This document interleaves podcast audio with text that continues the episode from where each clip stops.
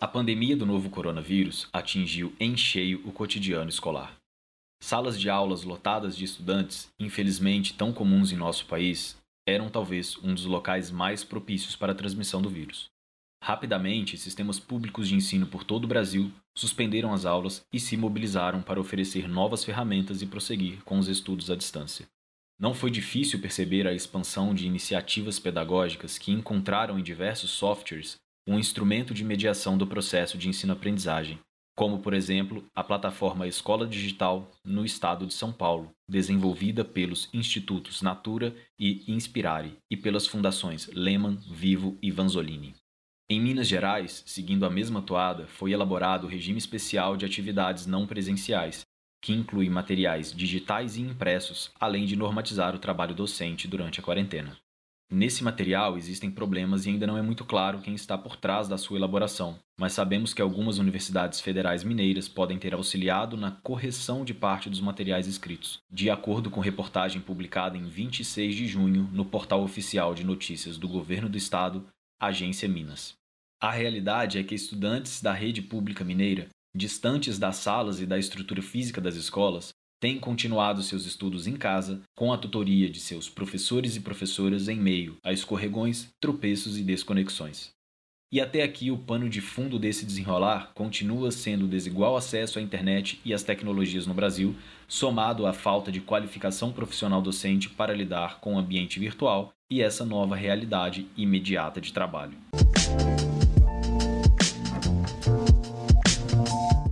A Associação de Geógrafas e Geógrafos Brasileiros, AGB, tem estudado e construído algumas avaliações e pareceres técnicos sobre essas políticas e materiais emergenciais, através dos grupos de trabalho de educação da seção local Belo Horizonte e de ensino da seção local de Juiz de Fora.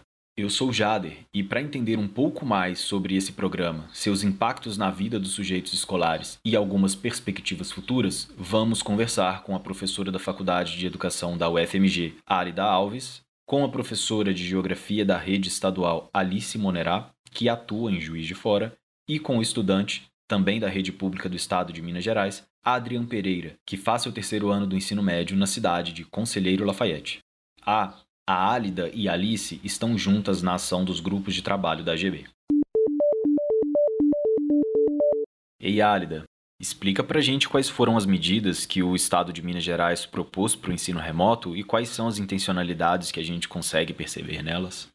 Então, o regime especial de atividades não presenciais, o chamado REAMP, ele está em vigor desde o dia 18 de abril de 2020, devido à pandemia do Covid-19, e ele foi determinado pela Secretaria de Educação através de uma resolução. Então, de acordo com essa resolução, esse REAMP, né, agora abro aspas, ele constitui-se de procedimentos específicos, meios e formas de organização das atividades escolares obrigatórias, destinadas ao cumprimento das horas letivas legalmente estabelecidas, à garantia das aprendizagens dos estudantes e ao cumprimento das propostas pedagógicas. Então, esse conjunto ele é composto pelo que são chamados os PETs, popularmente conhecidos aí no Estado, é o Plano de Estudos Tutorado, que ele também tem sido dito né, como uma apostila, o aplicativo Conexão Escola, que é um aplicativo para diálogo entre os professores e estudantes, e o programa Se Liga na Educação, que são as videoaulas exibidas pela Rede Minas, também exibidas online. Então, esse RAMP ele foi concebido de forma bastante arbitrária, bastante verticalizada, descolado da realidade das escolas, gera, gerou e tem gerado muitas dificuldades na condução do trabalho docente, nas gestões das escolas também, na aprendizagem dos estudantes e da relação das famílias com esse, essa proposta educativa. Né? A exclusão digital, a precariedade do acesso da internet, mesmo do sinal da Rede Minas, ele tem sido é, bastante nítido né, na constituição dos problemas relacionados a, esse, a essa proposta de ensino remota. E a falta de diálogo com as comunidades escolares também são fatores que explicam para a gente grande parte das dificuldades constatadas pelos sujeitos que hoje vêm participando desse, desse processo. Quanto às intencionalidades, o que a gente pode perceber é uma compreensão da educação como mercadoria, uma perspectiva de avanço do que os estudos têm dito para a gente, né, como a constituição de um Estado ultra neoliberal, que ele se constitui é, como um Estado mínimo para as camadas populares e máximo para as elites do nosso Estado e do nosso país. Né? Mais especificamente com relação ao REAMP, o que a gente vê como base é uma intenção de cumprimento qual, a qualquer custo das 800 horas previstas na, na legislação, sem a garantia do que a gente chama dessa qualidade da educação, as condições de acesso e de permanência de grande parcela dos estudantes. Então, tem uma preocupação muito grande com essa perspectiva quantitativa e pro forma, e não há uma preocupação com a qualidade, a educação como um direito, da forma como nós entendemos. E aí eu queria usar rapidamente uma metáfora para essas intencionalidades, que foi um, uma tragédia que nós vivemos aqui em Minas na semana passada, em relação né, ao Quilombo Campo Grande, uma ocupação do MST no município de Campo do Meio. Ele foi erguido há mais de 20 anos em terra de uma antiga usina, né, ela faliu no final da década de 90, parte desses antigos trabalhadores, eles ocuparam aquela área, eles ficaram sem indenização por conta da falência da, da usina, né? Hoje eles integram o acampamento, é, a agricultura local, ela rende mais de 15 mil sacas de café por ano, 55 mil sacas de milho, abastece a região do sul de Minas e outras regiões também, e no dia 13 de agosto pela manhã, o Estado simplesmente destruiu a escola popular que esse, esse acampamento tinha erguido naquele espaço. E não à toa, né, intitulada Escola Popular Eduardo Galeano. Então, acho que essa, essa, essa tragédia que nós vivemos aqui, ela é uma metáfora dessas intencionalidades. Né? Então, o que está por trás disso tudo é um projeto, como a gente já ouviu tantas vezes e que nos ensinou o Darcy Ribeiro, de uma educação não emancipatória, que vem acoplada em um grande projeto de campo, de cidade, de Estado, que é focado no privilégio de poucos, né? um projeto de destruição do direito à terra, do direito à educação, direito à saúde, direito à moradia, e que está agora escancarado com a pandemia. Uma coisa que parece óbvia, mas que precisa ser melhor explorada, é que essa forma de ensino emergencial tem uma série de contratempos, né? Que vão desde a implementação da política até a realização das atividades pelos estudantes em casa. Quais são os principais problemas que você enxerga nessas políticas aplicadas pelo Estado, Álida?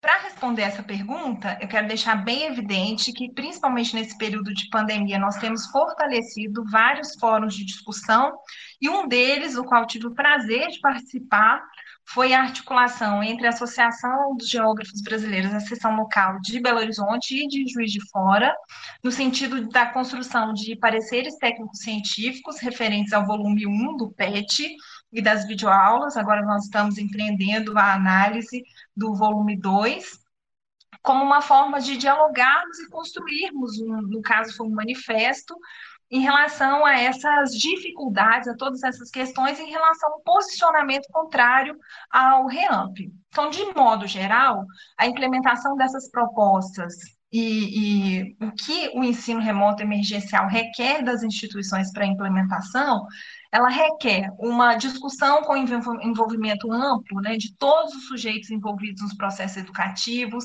uma, investiga uma investigação bastante ampla das condições de vida desses sujeitos, os aspectos materiais, saúde física, mental, também o planejamento prévio mais delongado e cuidadoso, além de uma reavaliação constante desse processo.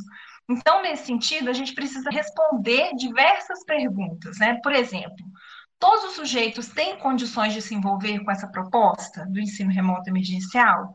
Se não, antes de dar início, nós vamos dar condições dignas para que todos, em um tempo hábil, eles possam seguir juntos e sem descompasso? Né? As ações propostas elas estão voltadas para a proteção do direito à educação por parte dos estudantes e também do direito dos professores. Então, acho que assim, diante da negativa de uma dessas propostas, o que a gente precisa fazer é parar o processo e dar andamento às discussões e ações para que essas desigualdades não sejam aprofundadas.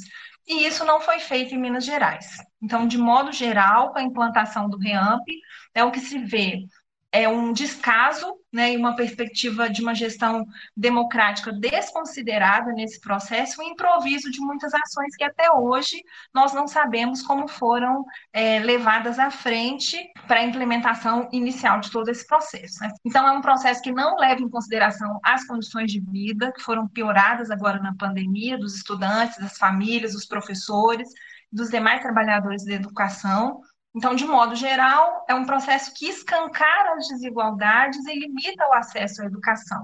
Esse foi um dos aspectos que nós apontamos nesse manifesto no diálogo feito da AGB Seção Local Belo Horizonte com o Juiz de Fora.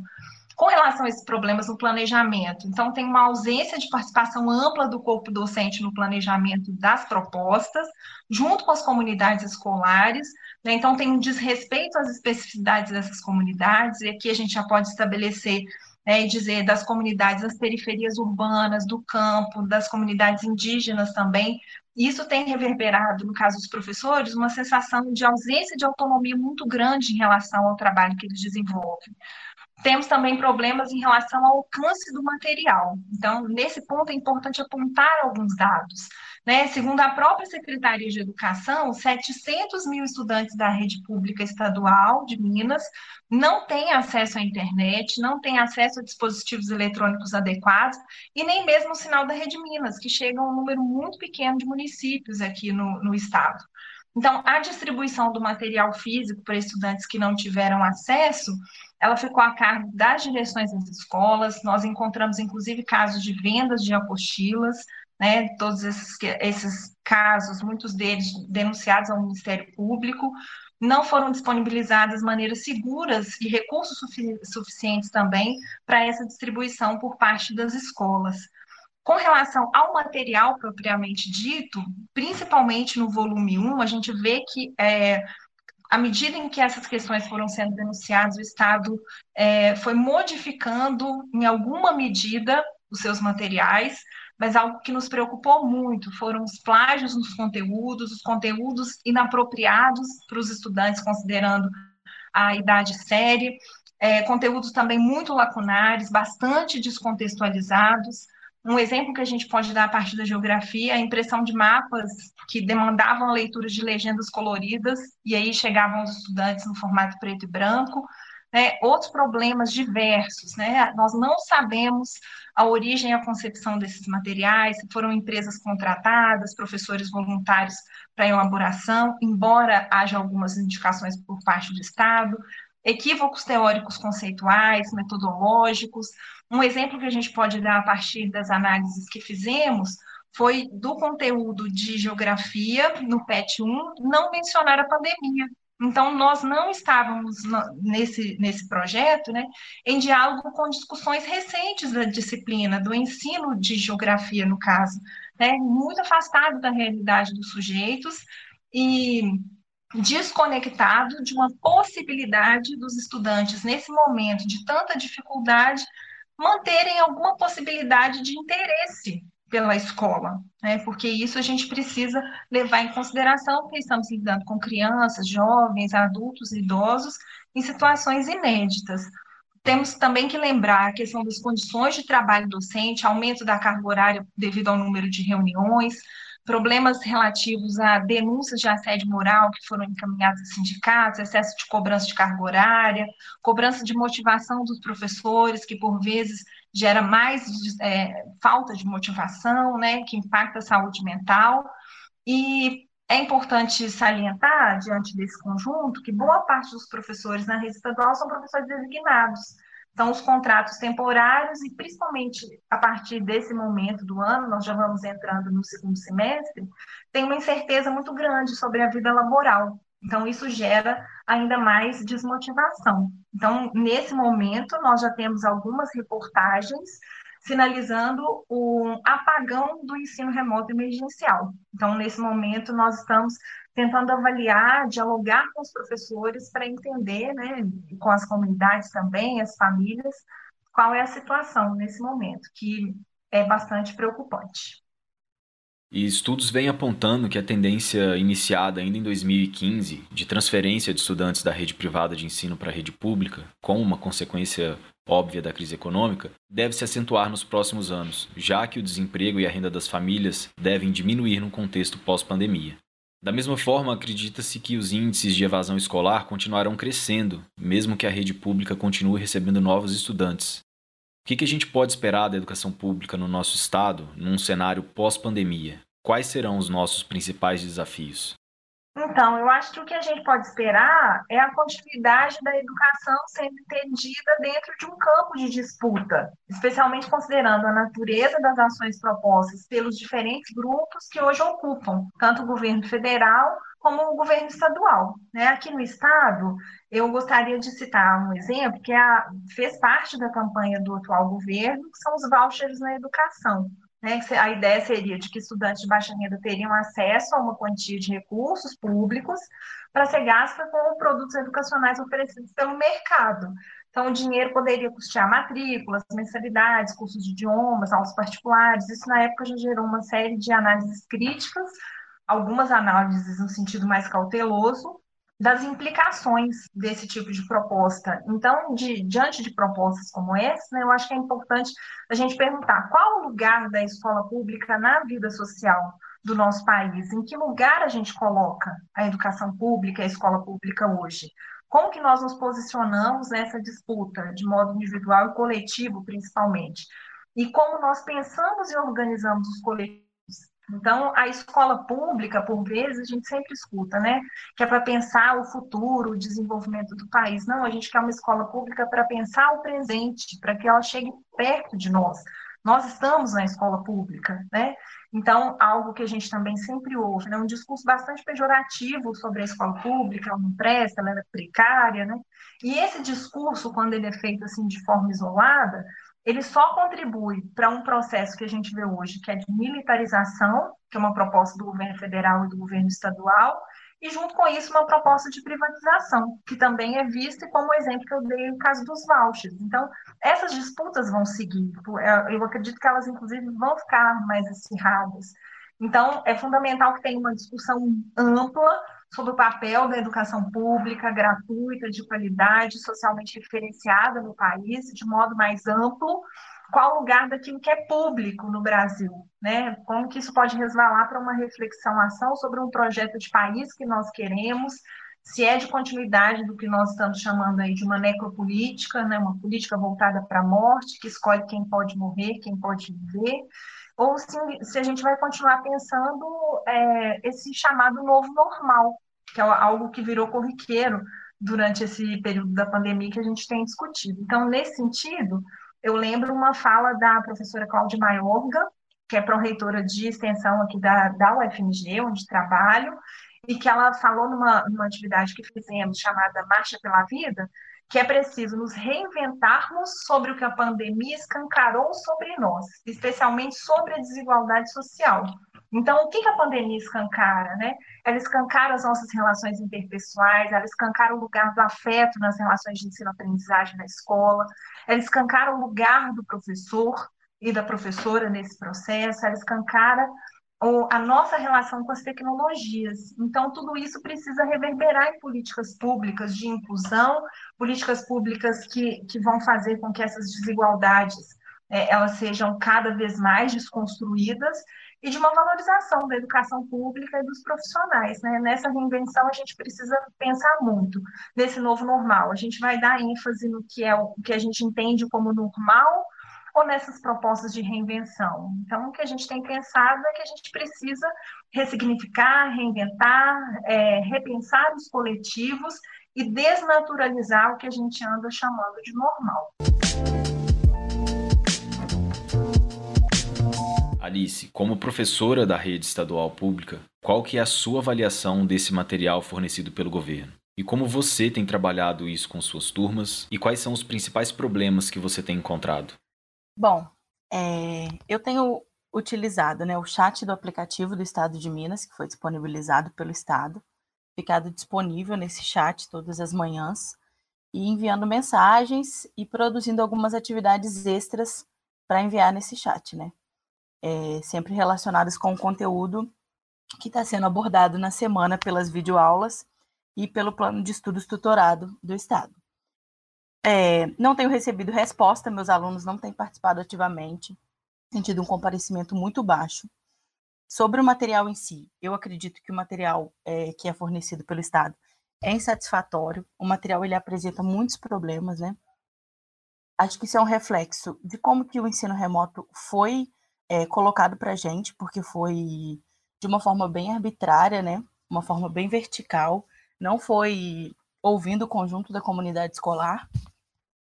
Essa proposta né, do ensino remoto, ela é uma proposta que a gente vê que está sendo impossível de ser colocada em prática. Ela não tem funcionado e tem trazido diversos problemas. Eu acho que o maior dos problemas é esse de não conseguir atingir realmente o conjunto dos estudantes, né? São poucos os alunos que ficam presentes no chat. É, eu falo por mim, mas eu também pelo conjunto da minha escola e de, de vários outros colegas que eu conheço e com quem eu converso, né? São muitas poucas interações, perguntas que aparecem é, dos nossos alunos.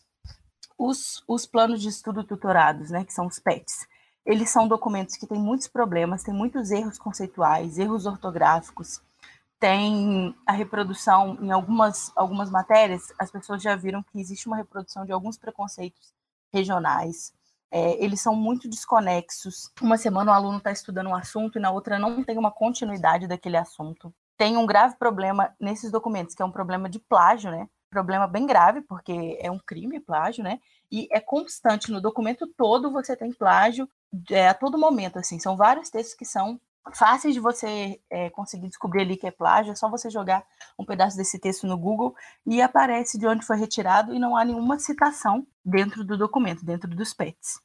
Eu acho que é uma irresponsabilidade do Estado de manter esse projeto, manter esse formato, depois de tantas denúncias, depois de tantos relatos de problemas tão graves. Esse é um projeto que ele não escutou ninguém ao ser formulado e ele continua agora na sua aplicação não escutando ninguém, né?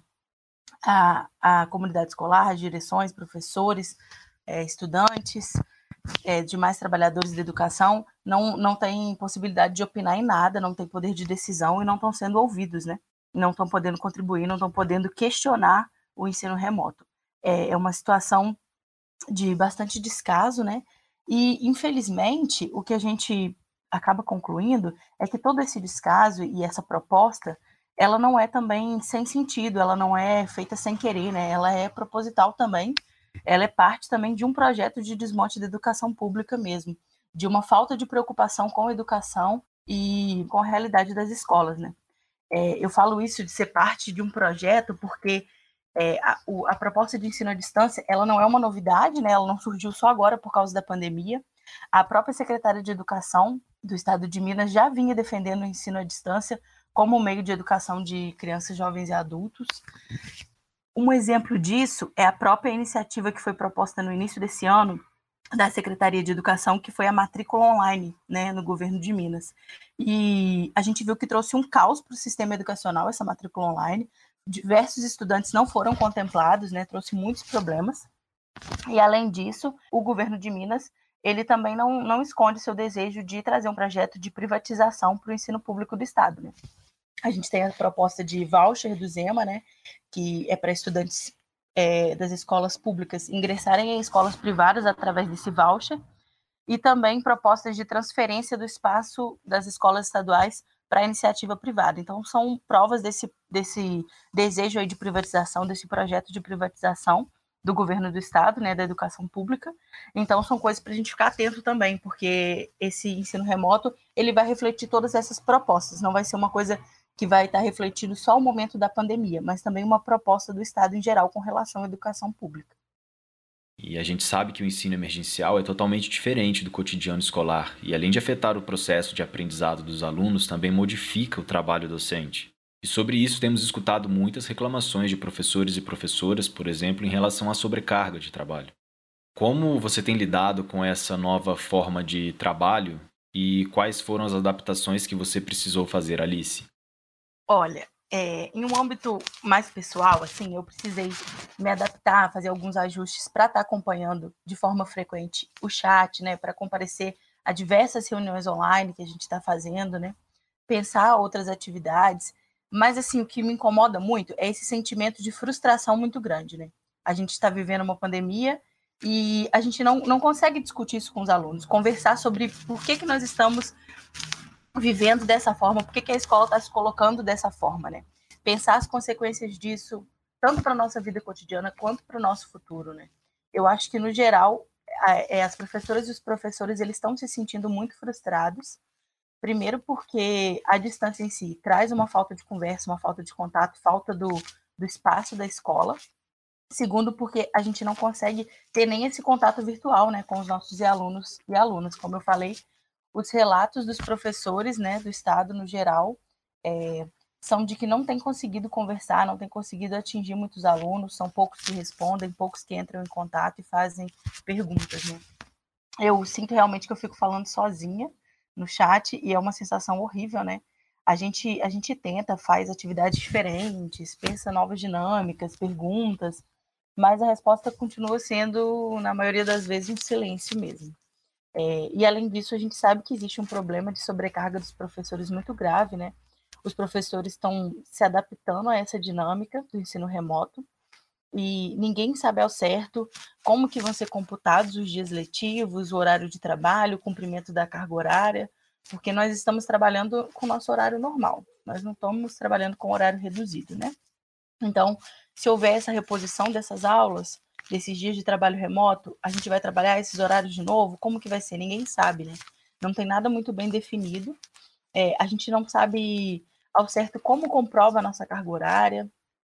É, ficam, os professores ficam muito em dúvida e é uma incerteza muito grande, né? Essa incerteza contribui para a gente ficar ansioso, para esse estado de ansiedade entre a equipe da escola, de muitas dúvidas, perguntas o tempo inteiro, medo de fazer alguma coisa errada, né? Acho que é nesse ambiente que os professores estão se encontrando agora. É, a gente não tem respostas nem definições e começa a acontecer outros problemas também, né? Os professores em algumas escolas precisaram usar seus números pessoais, fazer grupos de WhatsApp, estarem disponíveis o dia inteiro. Isso gerou algumas denúncias de assédio, né, que foram enviadas para o sindicato. É, e a gente já sabe que não é, não é simples, né? O cotidiano da escola não é simples, não é fácil, todo mundo sabe disso, mas o que a gente tem no momento não, não se parece nada com o que a gente chama de escola, né?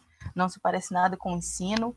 O ensino à distância é, faz com que seja impossível a gente fazer um acompanhamento do processo de ensino-aprendizagem. A gente não consegue perceber as dificuldades individuais dos nossos estudantes e, na verdade, nem as dificuldades do conjunto a gente consegue realmente perceber com relação ao processo de ensino mesmo, né? A dificuldade que a gente percebe de geral é uma dificuldade de acesso mesmo, né? Os estudantes não conseguem é, fazer parte do ensino remoto, né? Eu sou professor e seu colega de trabalho da rede pública de ensino do Estado e também trabalho na rede privada. Eu tenho percebido diferenças muito nítidas no trato de toda a questão. Por um lado, os colégios particulares conseguiram se adequar à exigência do mercado e passaram a oferecer a continuidade dos estudos à distância, obedecendo até mesmo os horários de aulas anteriores à quarentena, até porque já contava com uma infraestrutura mínima para isso, com aulas de computação, salas de aulas virtuais e até aplicativos próprios. Já a rede pública tem enfrentado problemas muito sérios ainda hoje, e muito disso se deve pela forma como as coisas foram pensadas e implementadas. Fala um pouco para gente como essa política às avessas do governo mineiro pode contribuir para aumentar ainda mais a exclusão escolar. É, como eu falei na, na pergunta anterior, eu não tenho recebido um retorno é, satisfatório dos meus alunos e das minhas alunas. Né? Eu recebo pouquíssima, pouquíssimas respostas e eu sei que isso tem uma relação direta com a falta de acesso à internet e de, a aparelhos eletrônicos também, né? Muitas, muitos alunos conseguem acesso à internet, mas não tem um aparelho eletrônico próprio, tem que usar um aparelho para a família inteira, né? A gente sabe que isso é uma realidade. Isso dificulta o acesso, né, ao ensino. É, a, a, própria Secretaria de Educação de Minas Gerais é, já falou que tem 700 mil alunos, né, estudantes da rede pública estadual de Minas, que não têm acesso à internet, a dispositivos eletrônicos ou ao canal que transmite as videoaulas, né? Então, assim, esses 700 mil são os alunos que não têm acesso a nenhuma dessas três coisas, né? Alguns vão ter acesso só ao canal, alguns só à internet, né? Então, é para a gente ver como que o acesso é extremamente limitado. Né? Então, o ensino remoto ele vai sim contribuir para agravar desigualdades que já existiam, né? E ele também deixa de levar em consideração como que a pandemia que a gente está vivendo trouxe também uma crise econômica, trouxe um aumento do desemprego, trouxe a falência de vários pequenos empreendedores, um aumento do trabalho informal, ou seja, quem não tinha acesso à internet, quem não tinha dispositivos eletrônicos, dificilmente conseguiu providenciar esse acesso para garantir o ensino remoto. Né? A gente tem uma crise econômica se alastrando, a população pobre é, sendo a mais prejudicada por isso, né? E então a gente vai continuar com milhares de estudantes que não têm acesso a nenhuma plataforma do ensino remoto. E a saída que a Secretaria de Educação apresenta para isso é a entrega de apostilas, né? Essa saída não funciona. Por quê? Porque não existe uma dinâmica apropriada para entregar essas apostilas. A, a dire... Fica por conta da direção das escolas, né, a distribuição das apostilas, para quem não tem acesso à internet e não tem acesso às videoaulas, e as direções têm que definir por conta própria, né, encontrar os meios para fazer essa distribuição, sem que te... sejam feitas determinações que possam garantir o respeito ao isolamento e as medidas é, de saúde que a gente está tendo que adotar nesse momento, né? Então, eu acredito que, com certeza, né, a, a exclusão digital é, é, um, é um problema que o ensino remoto deveria ter enfrentado ao ser planejado, né? Não enfrentou e a consequência disso é uma falta de acesso, é uma exclusão escolar, é um aumento das desigualdades.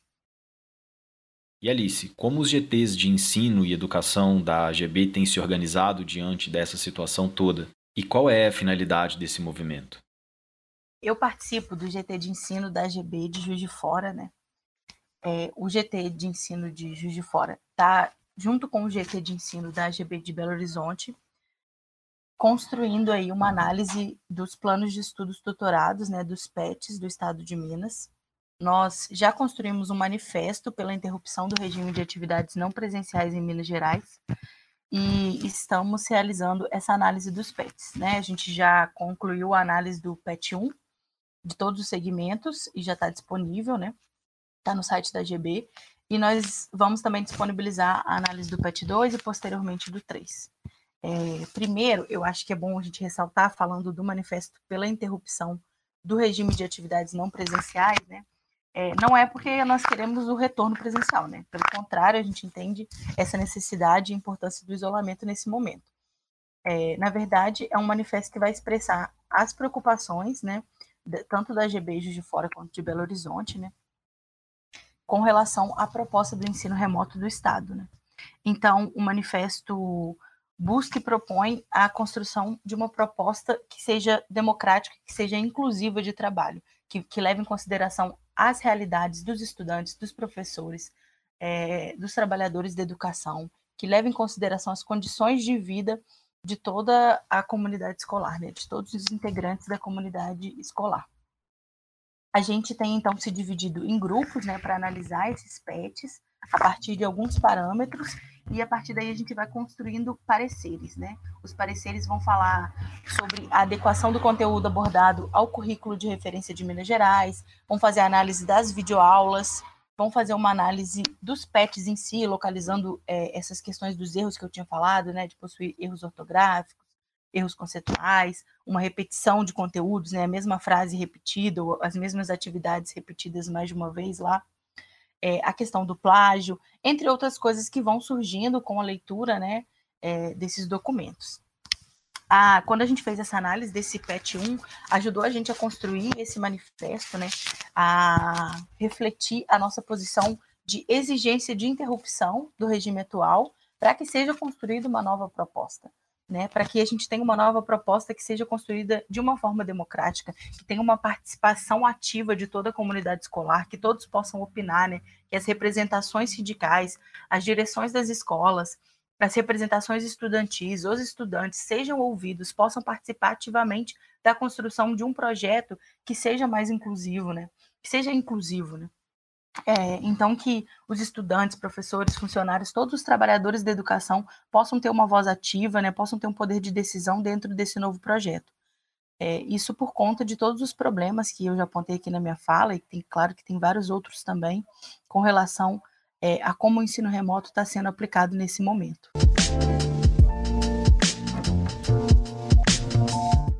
Ei, Adrian, fala um pouco pra gente como que a sua rotina foi afetada por essas propostas de estudo emergenciais de Minas Gerais.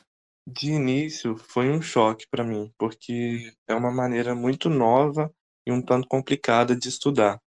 É, no começo, eu comecei a sentir meu rendimento escolar muito afetado, porque a falta do suporte de um professor para poder tirar dúvida, para poder conversar comigo de uma forma mais didática, faz toda a diferença e me fez muita falta. Esse suporte até está sendo oferecido pelos professores, porém a maioria das tutorias acontecem na parte da tarde. E como eu trabalho na parte da tarde, eu não consigo participar de quase nenhuma delas. Nesse caso também, por ter que estudar e trabalhar, já é uma rotina muito complicada. E agora com a pandemia, eu tenho que me organizar ainda mais para poder colocar todos os trabalhos em dia, dar conta do meu serviço e ainda assim estudar um pouco mais para poder entender as matérias a fundo e estudar também para me preparar para o Enem e outras provas. Você tem conseguido acessar as plataformas do governo e os materiais disponibilizados? E como tem sido com seus colegas de escola? Você tem notícias? Então, felizmente, eu tenho o privilégio de ter acesso à internet, a plataformas e equipamentos que, que me ajudam a usufruir não só do material disponibilizado pelo governo, mas também vídeos complementares né, disponíveis no YouTube.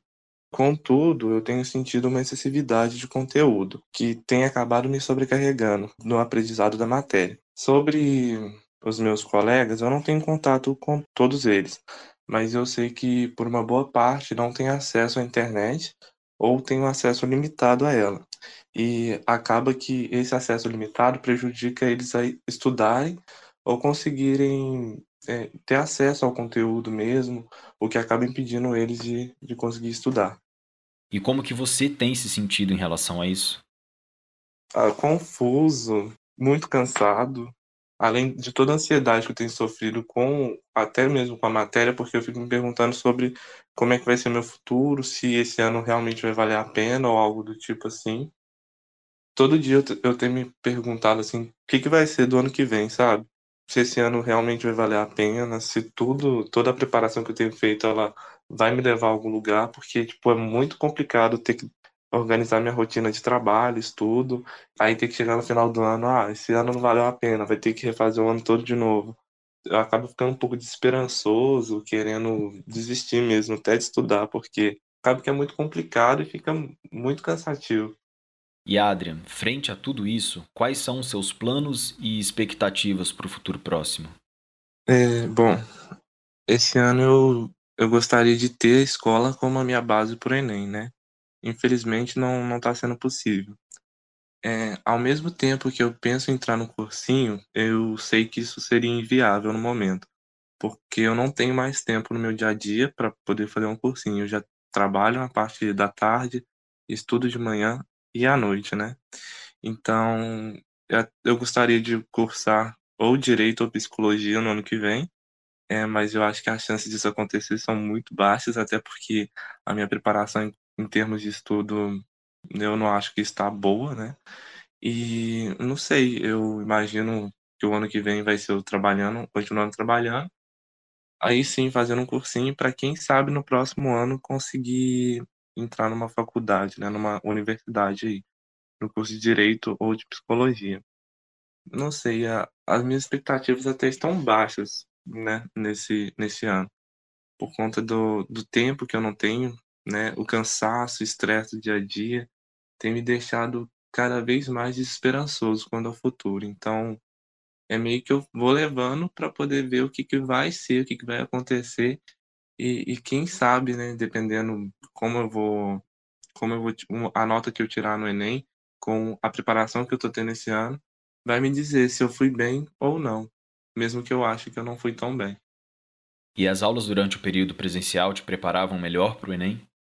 Olha, sinceramente sim, porque para mim, assim, ter o professor comigo é, explicando, ainda mais os professores que eu já tenho contato desde sempre, eles estavam me dando mais conteúdos, eu conseguia conversar com eles de uma forma melhor, sim, mais fluida. Eu acho que o meu rendimento seria melhor, eu ia procrastinar menos, né? porque eu tenho que confessar que isso acontece estudando em casa, e eu acho que eu estaria me preparando um pouquinho melhor, né?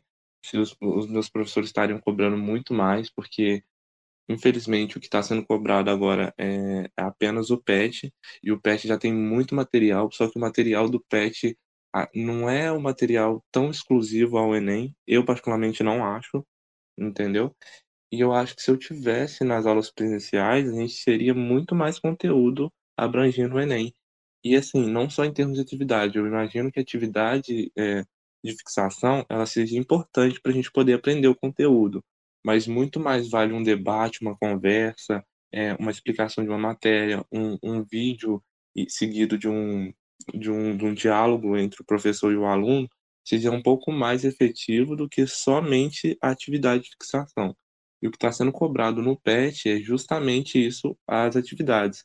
E atividade no, no sentido assim, muito excessivo, muito sobrecarregado.